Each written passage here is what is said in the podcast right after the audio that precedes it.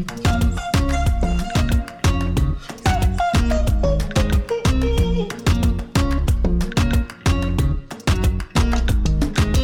si on ouvrait la fenêtre en grand Bienvenue, merci d'être à l'écoute. Vous avez rendez-vous avec votre podcast Ouvrons la fenêtre. Je suis Sophie Noailles, journaliste, et je souhaite continuer à donner la parole dans un monde où tout se vaut pour y voir un peu plus clair et puis comprendre. Je vous invite donc au fil de mes émissions à ouvrir ensemble nos fenêtres grâce à des tranches de vie qui font sens, des livres et leurs auteurs, des personnalités qui nous emmènent par les chemins de traverse pour nous aider à élargir nos horizons et notre réflexion. Allez, ouvrons la fenêtre, le podcast aéré est fait pour vous, c'est parti.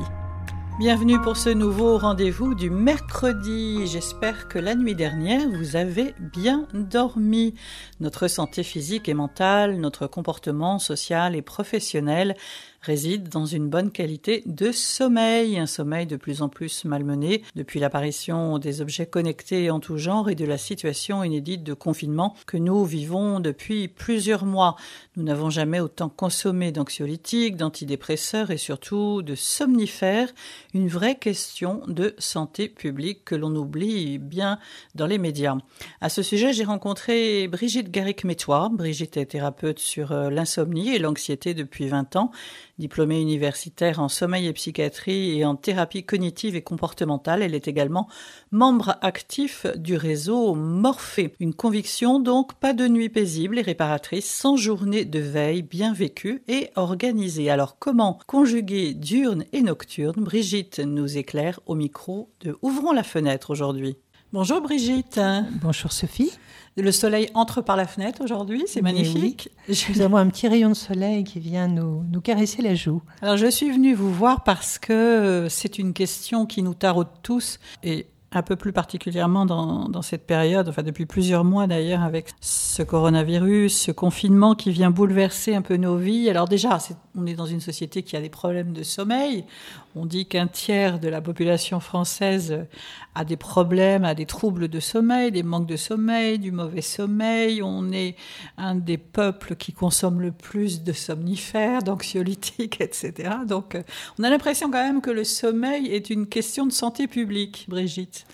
Oui, c'est une question de santé publique et il y a eu de nombreuses études qui ont été faites et avec la configuration actuelle du Covid, euh, du télétravail, du confinement, les troubles du sommeil ont encore largement augmenté et sont même trois fois plus importants que les, euh, les troubles d'anxiété euh, et de stress dans la population. Hein, c'est une enquête de santé publique qui a déterminé ça.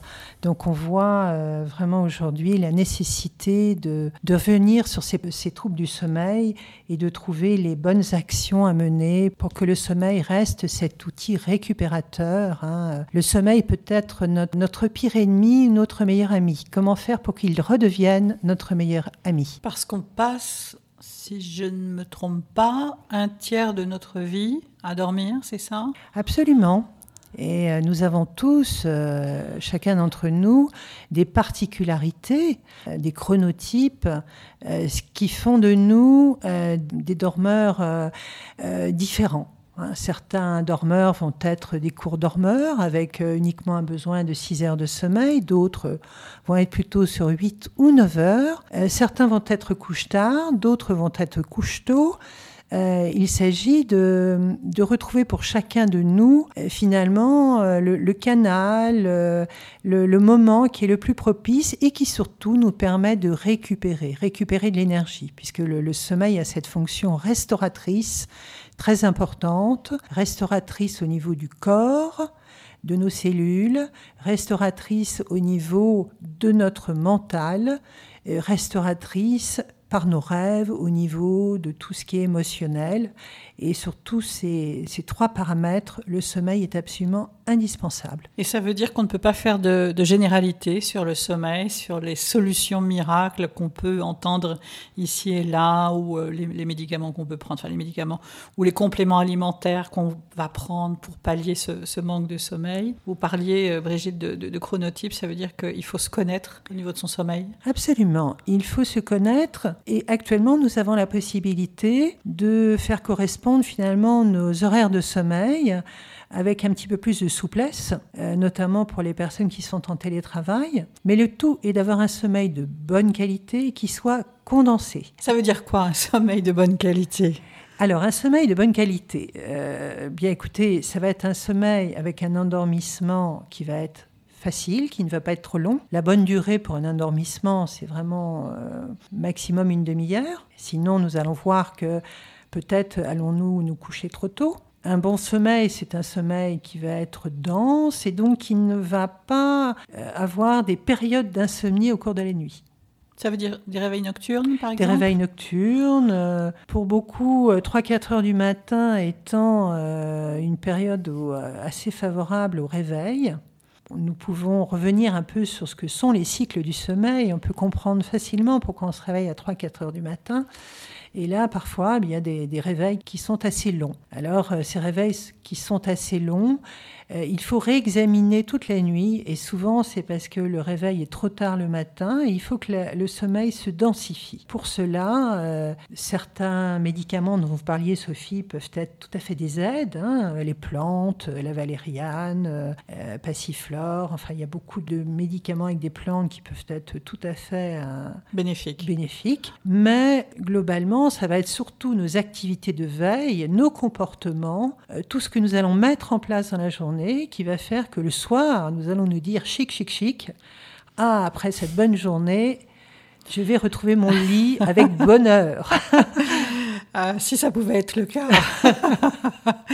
Ces cycles de sommeil, euh, Brigitte, justement, euh, on, oublie la, veille. Vous parlez de la veille, et on, parle de cycle circadien, c'est ça? C'est toute la journée, c'est sur 24 heures? Est-ce que le circadien est donc euh, euh, une alternance de veille et de sommeil qui va s'étaler finalement euh, du matin au soir avec des variations de plusieurs paramètres du corps. En gros, la température du corps va évoluer et puis surtout, il y a ce qu'on appelle la pression de sommeil.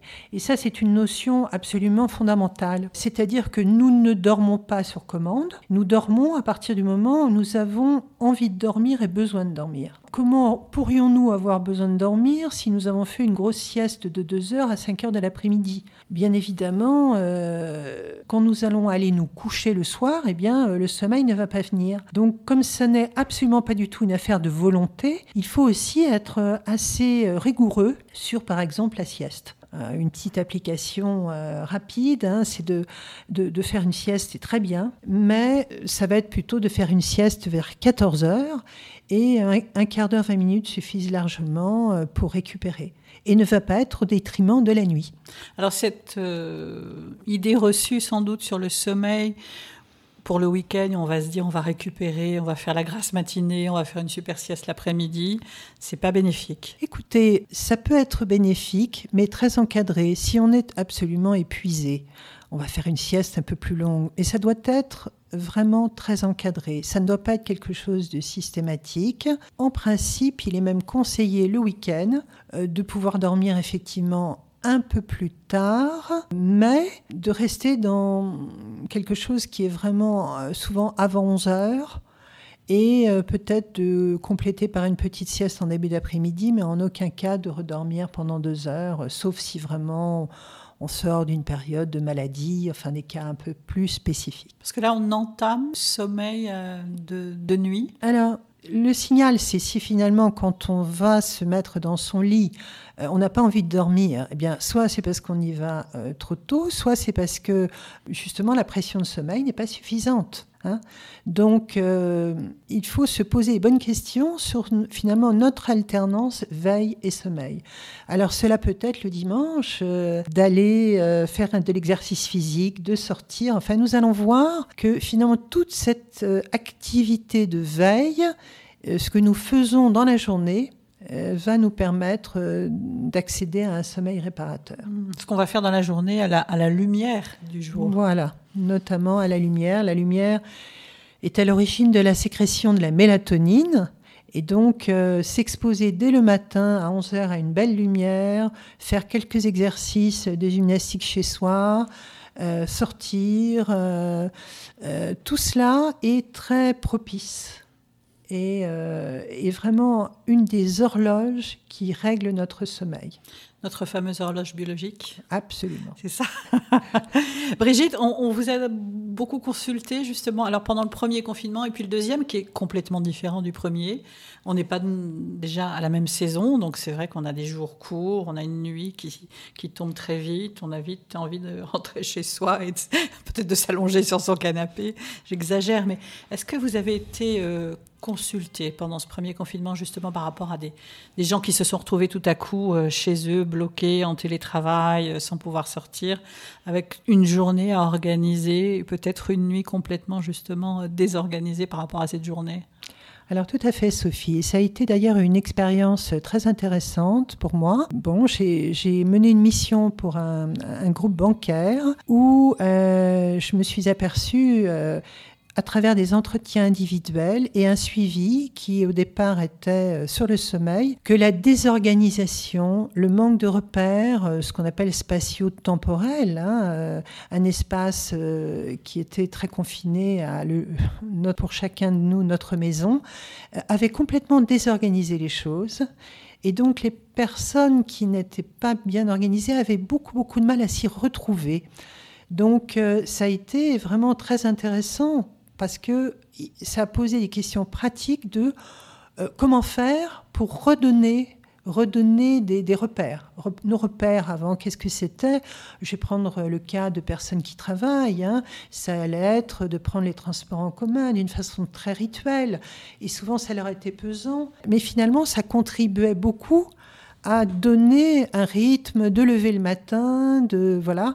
C'était ensuite le rythme de la journée de travail, c'était le midi, le déjeuner avec les collègues, et c'était le soir un signal fort qui était de reprendre le fameux train dans l'autre sens et de rentrer chez soi, mais donc un signal fort d'une différence marquée entre la sphère privée, la sphère professionnelle. Et tout ça, tout d'un coup, euh, par le confinement, le télétravail est rentré dans une forme de zone grise où nos propres repères, c'était à nous de nous les euh, refixer.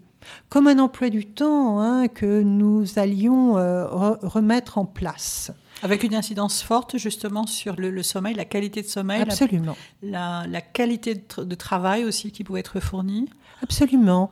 C'est-à-dire que là se posait la, question de comment, comment travailler. Mais je pense que c'est très intéressant de nous poser la question, euh, même pour euh, le temps où nous allons retrouver en entreprise. C'est-à-dire qu'on sait très bien qu'une concentration, ça dure 90 minutes. Au bout de 90 minutes, on a besoin de faire une pause. On a besoin de, passer à autre chose. Comment gérer, par exemple, l'affluence de mails euh, terribles de chaque instant? Comment éviter, ou du moins ne pas se laisser faire, j'ai envie de dire, dans un zapping permanent entre le mail, les urgences, les passages euh, de personnes. ne pas subir. Savoir dire que l'on attend 10 minutes pour finir une tâche qu'on est en train de mener à bien, tout ça permet de finalement quelque chose qui quand même au niveau du mental laisse une concentration plus plus efficace quoi. Les personnes que vous avez rencontrées, que vous avez eues en entretien, elles, faisaient part de cette souffrance justement, de se retrouver complètement euh, décontenancées, démunies par rapport à ces nouvelles conditions? Oui, oui, oui, elles, elles avaient du mal à se repérer dans les priorités. Elles avaient du mal à s'organiser et puis finalement, elles passaient souvent d'une forme de découragement à une envie de se désengager du travail et puis ensuite de se culpabiliser de s'être désengagé. Donc beaucoup de stress, d'anxiété Beaucoup d'anxiété, une impression de ne jamais avoir fini. Et euh, comment, comment finalement se dire qu'on a fini? Évidemment un retour, euh, parce qu'on apprécie tous hein, d'entendre par nos supérieurs que le travail est bien fait, tout simplement. Et euh, ça n'a pas été simple pour, euh, pour justement les équipes de managers. Aussi, aussi ont été mis euh, vraiment dans une position dans laquelle ils n'étaient pas habitués, c'est-à-dire de diriger à distance, de s'occuper de effectivement, de, de, de, savoir dire que le travail est bien fait, de donner des directives pour que les gens travaillent ensemble mais à distance, pour laisser le contact et, savoir un peu comment, comment allait chacun des salariés, ce qui était très important, comment garder la culture de l'entreprise. Euh, voilà, tout ça, tout ça a été un effort des deux côtés. Je crois qu'on est en train de se réinventer à ce niveau-là. Mais cela est vrai pour les salariés, les employés, cela est vrai pour les indépendants. Cela est vrai aussi pour euh, toutes les personnes qui euh, étaient habituées avant à, être beaucoup à l'extérieur dans des liens sociaux et qui ont dû là euh, trouver d'autres d'autres manières de, de, garder le contact. Hein, on aurait tendance justement pour certaines personnes à se dire bon on est chez soi, on va on va rester plus longtemps au lit, on va dormir, euh, parce que bon, c'est risqué. Certaines personnes n'osent pas sortir à nouveau, même en ce moment, ont peur et on est bien chez soi. Et, le, rythme de la journée, finalement, est complètement euh, bouleversé. Le rythme de la journée est bouleversé, donc il faut un peu l'orchestrer, il faut rester le chef d'orchestre. Et cela peut être euh, avec le travail, mais on va passer quand même à des choses plus, plus gaies, celles qui nous font plaisir, celles que peut-être on n'a jamais eu euh, trop le temps de mettre en place. Hein. Ça peut être euh, des choses de créativité, ça peut être des... maintenant, il y a beaucoup de plateformes qui proposent des cours de cuisine, qui proposent énormément de choses, qui proposent des petits cours, euh, finalement, euh, si on est plutôt yoga, si on est plutôt gym dynamique, si on est plutôt danse. Et tout cela, c'est vraiment important de, de, nous laisser de la place, parce que ça va être des respirations, ça va être des choses qui vont vraiment émailler notre journée de temps pour nous. Nous nous serons retrouvés et nous nous serons, oui, nous n'aurons pas été dans cette espèce de zone grise où on ne sait plus bien à la fin de la journée exactement ce que nous avons fait. Mhm. Pour assurer aussi donc une qualité de sommeil, une qualité de nos nuits parce que ce n'est pas accessoire, on l'a dit tout à l'heure, c'est vital la nuit pour... Euh, on a l'impression... On, a entendu il y a un moment donné, ça m'avait marqué, cette espèce d'image de, de, de, grande machine à laver qui va nettoyer notre cerveau la nuit. Tout est nettoyé, tout est lavé, balayé, remis en place. Mais si on a une bonne qualité de sommeil... Voilà. Et puis, euh, je pense que la nuit, euh, nos rêves hein, nous, embarquent à la fois euh, vers nos peurs, hein, puisque nous revivons souvent dans nos nuits notre quotidien avec nos peurs. On le voit bien chez les enfants hein, qui vivent leurs peurs avec le dragon sous le lit. Mais dans nos rêves, nous avons aussi ben justement nos rêves. Et c'est important le soir de garder du temps, que ce soit en couple, en famille, pour pour laisser le temps à la parole, pour aussi partir sur des projets, puisque cette période, elle va bien finir. Euh, les projets, les vacances. Euh, hein euh, voilà, qu'est-ce que nous, qu'est-ce se que projeter. nous, se projeter, le désir, hein. le désir, qu'est-ce que, de quoi nous avons envie. Peut-être est-ce possible aussi de de, nous projeter euh, peut-être dans des choses moins casanières dans nos vacances. Nous avons, euh, avons peut-être cette possibilité-là de, parler euh, en couple. Hein, une fois qu'on s'est entraidé, qu'on a mis en place pour chacun de nous nos, nos, emplois du temps et que nous avons vu comment, comment faire au mieux dans l'organisation de la famille, eh bien, euh, de, de, nous projeter, de faire des projets ensemble. Euh, voilà, tout ça est possible. Et j'ai envie de dire que tout cela va toujours revenir dans cette, euh, dans cette respiration que, dont nous avons besoin. Et je pense que quand on s'endort avec des beaux rêves, l'endormissement vient beaucoup plus facilement. Ah oui, parce que c'est vrai que Brigitte, beaucoup de gens font part de. J'avais fait des petits sondages sur les réseaux sociaux. On était à presque 60% de personnes qui estimait mal dormir, en tout cas avoir un mauvais sommeil ou avoir des troubles du, sommeil, avec beaucoup d'anxiété, de, rumination. Alors, on, a bien compris justement qu'il fallait soigner sa journée. Mais alors, comment on fait concrètement Comment on peut faire, Brigitte, pour restructurer, en tout cas, savoir déjà comment on fonctionne dans la journée Alors, euh, je pense que dans un premier temps, il y a tous ces petits conseils hein, de, ce fameux emploi du temps qu'on peut mettre en place soi-même. Si on voit que cet emploi du temps est... J'insiste bien sur le terme d'emploi du temps, car en ça veut dire quoi emploi du mais temps Ça veut dire qu'il faut se l'écrire, oui, ben oui, oui, oui. Euh, pour tous ceux qui ont des ados et qui leur disent Ah, tu vois, tu as cours de maths à 9h. Alors, ça euh, veut dire quoi? On va noter son heure de réveil? Oui. Et Par exemple, pour euh, commencer déjà Par exemple, voilà. On va noter son heure de réveil. On va vraiment, euh, une fois qu'on s'est réveillé, lumière, réveil musculaire. Moi, j'y crois beaucoup. Hein. Ça veut dire quoi Faire des étirements? Ça veut dire faire des étirements, de la respiration, tout ça près d'une source lumineuse. Bouger, bouger euh, le dos, les bras, les jambes, s'étirer, respirer, voilà. Prendre son petit déjeuner pour euh, ne pas se jeter sur ses mails directement.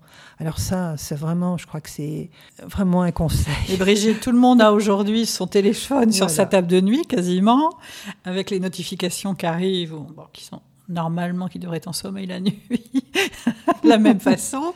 Mais le, premier réflexe chez beaucoup de personnes le matin, c'est de, malheureusement, c'est ça, c'est de checker ses mails et ses messages, non?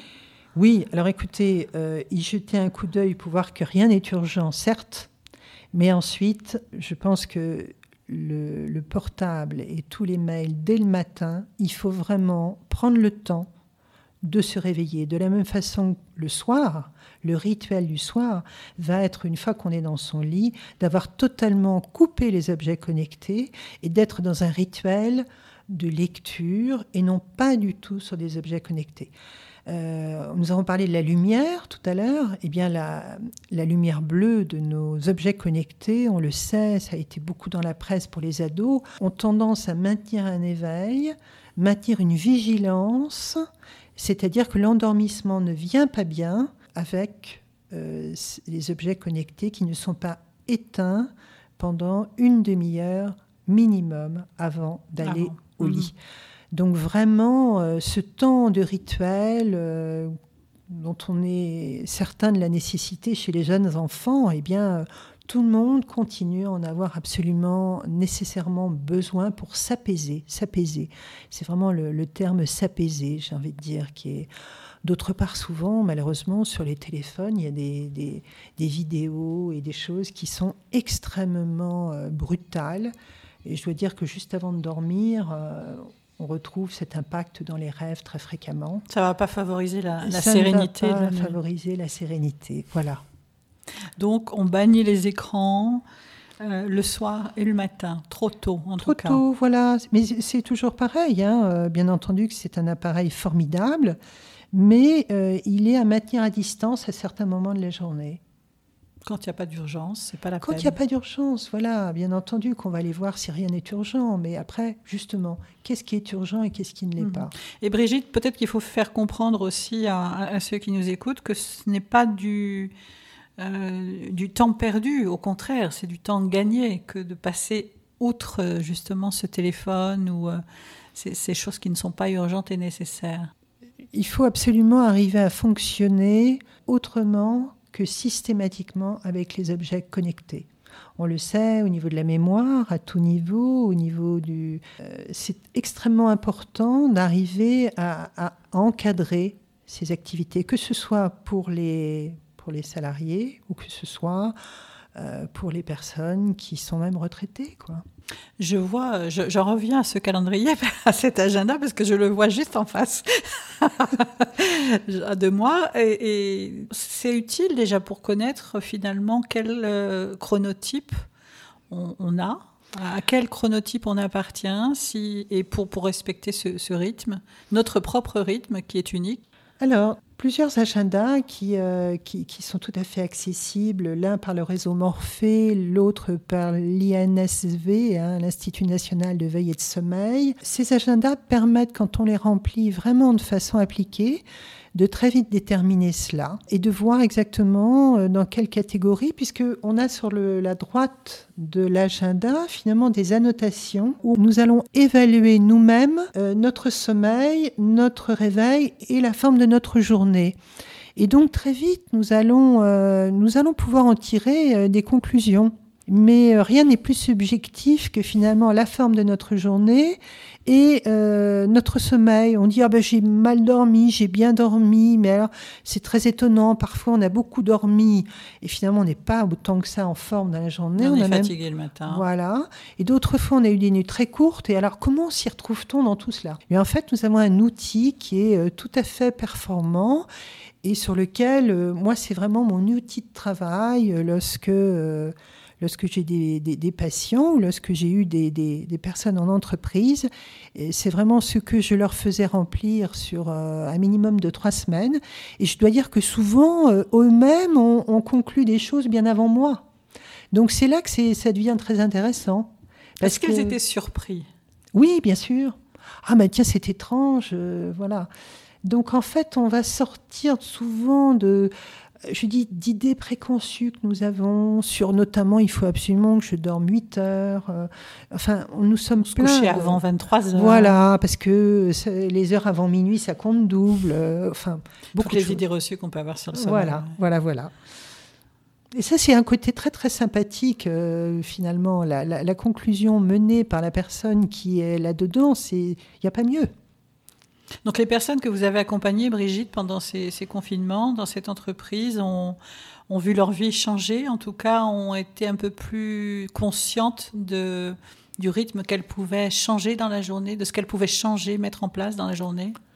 Écoutez, j'espère, mais c'est peut-être euh, prétentieux de ma part, hein, que ça les a aidés en fait à traverser une période qui était quand même très très déstabilisante hein, pour chacun d'entre nous. Et en tout cas, ce que je leur ai dit, c'est que euh, cette mise en place des euh, finalement du comportement, de l'étude de nos comportements, de la relaxation que je leur ai enregistrée hein, par, au téléphone, et puis de l'agenda de sommeil que je leur ai demandé de conserver. Euh, c'est une boîte à outils. Et tout d'un coup, si à un moment donné ça se passe mal, on réouvre la boîte à outils et on reprend finalement ces trois paramètres-là. Et souvent, en reprenant, en rééditant un agenda, en revenant là-dessus, si on a gardé en mémoire exactement pourquoi ça s'est mis à ne plus aller, euh, nous avons les outils pour nous dire, bon, là, je reprends ça. Et souvent, finalement, ce sont des phénomènes très répétitifs. Ce que nous avons vécu lors du confinement, euh, le sommeil, notre sommeil avait le même chronotype. Donc nous pouvons revenir à quelque chose dont nous avons la possibilité d'être acteurs pour que les choses reviennent vers, euh, vers un cercle vertueux. Brigitte, ça veut dire qu'on peut reprogrammer son sommeil? Alors écoutez, moi j'aime bien le terme resynchroniser. Resynchroniser. Voilà, parce que ces petites horloges, euh, je trouve que ça nous parle. quoi. La pression, la lumière, l'activité physique. Euh, par exemple, le vélo d'appartement le matin, euh, c'est ennuyeux, hein, mais c'est très efficace. On se met un bel écran. Voilà, on peut se mettre la chaîne des âges ou, ou, une belle plage. ou un beau feu de cheminée le soir. Absolument. par exemple. Mais ça, c'est important, oui, oui c'est vital. Voilà. Il faut vraiment en prendre conscience. Et puis, on va vers un, mieux-être. Finalement, on se fait du bien, donc... Euh, éviter euh, à tout prix les médicaments. Bah, je ne parle pas des plantes, hein, je parle des, médicaments euh, chimiques. Alors, les somnifères, il y a eu une consommation très importante de somnifères actuellement et beaucoup d'antidépresseurs. Mais bon, il faut quand même faire la part des choses. Il y a eu beaucoup de gens aussi qui, qui allaient mal. Mhm. Et Donc ça peut aider un, un, temps.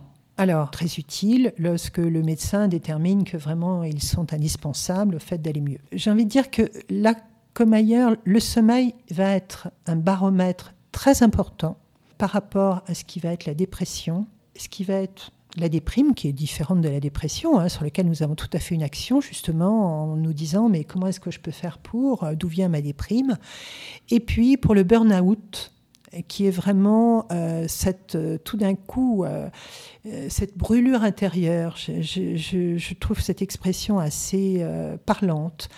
Alors, il y a un processus qui se met en place hein, avec des, souvent euh, un profil de gens extrêmement perfectionnistes, qui ont une haute valeur euh, morale, qui sont des gens très engagés dans leur travail, mais qui justement vont avoir souvent des projets très ambitieux, vont vouloir abattre beaucoup de travail, etc. Et ces personnes-là, lorsqu'elles étaient seules chez elles, euh, se sont mises à travailler la nuit, hein, à tel point qu'actuellement les entreprises songent à, faire en sorte que les, certains salariés ne puissent plus avoir accès la nuit euh, pour éviter cela.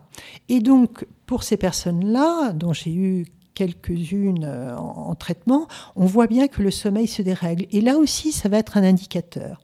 Donc, le sommeil est donc cet outil hein, qui doit être préservé car c'est notre capacité de récupération. Donc on peut, on peut s'interroger quand tout d'un coup il ne va plus bien. Alors, euh, bon, euh, quand est-ce qu'il faut s'inquiéter? On peut aussi se poser la question. Euh, j'ai envie de dire, vraiment, quand on voit que sur une dizaine de jours, vraiment, ça se passe mal, parce que bon, on peut avoir une mauvaise nouvelle, un coup dur, le sommeil est, tout sauf uniforme. Hein. il ne faut pas vouloir un sommeil uniforme. Ça n'existe pas. Mais on peut l'apprécier quand même sur un temps et à ce moment-là, quand on voit vraiment que ça se dérègle, eh bien, euh, il, faut, euh, il faut faire quelque chose. Et dans ces cas-là, on va voir un spécialiste du sommeil, on consulte son médecin, ou on se pose les bonnes questions avec euh, on se pose les bonnes questions, son agenda, par exemple. voilà, et puis écoutez, moi je pense que c'est comme ça peut être très utile. Hein. Bon, je fais part de mon expérience personnelle, mais je pense que sur une restructuration qui va remplir l'agenda sur trois semaines avec quelqu'un qui soit vraiment euh, sur le sommeil, on peut avoir un travail très intéressant et euh, surtout les bons outils pour faire repartir le, sommeil sur des bonnes bases. Ensuite, euh, après ces trois semaines de, travail où il y aura vraiment un rendez-vous chaque semaine pour que le suivi au départ soit vraiment... oui, je trouve qu'il faut un suivi sur les trois premières semaines. Et ensuite, on éloigne et on regarde une amélioration du sommeil sur les deux mois. Mais on est toujours sur ce suivi avec l'agenda. Et euh, du coup, sur deux mois, ça devient significatif. On est reparti réellement sur des bonnes bases. Mais on sait qu'il faut deux mois, parfois, sur quelqu'un qui est insomniaque pour que le comportement, le lâcher-prise apporté par la relaxation, euh, la restructuration de la journée, le fait de ne plus faire des siestes un peu n'importe quand et tout, que tout ça soit pérenne. S'inscrit vraiment dans, dans, la durée. Voilà. Hmm. Mais tranquillement, enfin, euh, je pense que c'est une alliance thérapeutique. Hein, et quand on est accompagné, euh, ça change un peu la donne, quoi. Hein. ça change la donne parce que souvent, euh, souvent on sait ce qui ne va pas, mais on dit euh, voilà, je sais ce qui ne va pas, mais rien n'a changé. Rien n'a changé parce qu'on a du mal à mettre en place ces choses-là. Donc parfois on a besoin d'un coup de main, quoi, d'être un peu accompagné là-dedans. Ça donne plein d'espoir, ça. Mais absolument. Brigitte. Alors, je parle toujours des fenêtres et, là, elle est encore ensoleillée, cette fenêtre. Alors, je ne vais pas parler de la, fusée qui va sur la Lune que j'aperçois dans l'immeuble d'en face. Mais Brigitte, vous, auriez une fenêtre à ouvrir aujourd'hui, de façon euh, réelle ou symbolique. Quelle fenêtre? Aimeriez-vous ouvrir? Ah, écoutez, cette fusée m'inspire. Hein. Et la Lune aussi, puisque la Lune est cette, euh, cet astre bienveillant de nos nuits. Donc, euh, pourquoi ne pas embarquer sur cette fusée? Allons sur la Lune Allons sur la Lune. Merci beaucoup, Brigitte. Merci, Sophie. Merci à mon invité et rendez-vous donc la semaine prochaine pour une nouvelle émission. Ce podcast vous a plu? Alors euh, ouvrons la fenêtre, vous le savez, est un podcast indépendant qui a vraiment besoin de vous je vous invite donc à me laisser des étoiles sur les plateformes d'écoute et à le partager dans votre réseau. Vous pouvez aussi participer financièrement si vous y trouvez une nourriture qui vous fait grandir et avancer au fil des épisodes. Merci beaucoup pour votre fidélité et votre confiance je vous dis à la semaine prochaine.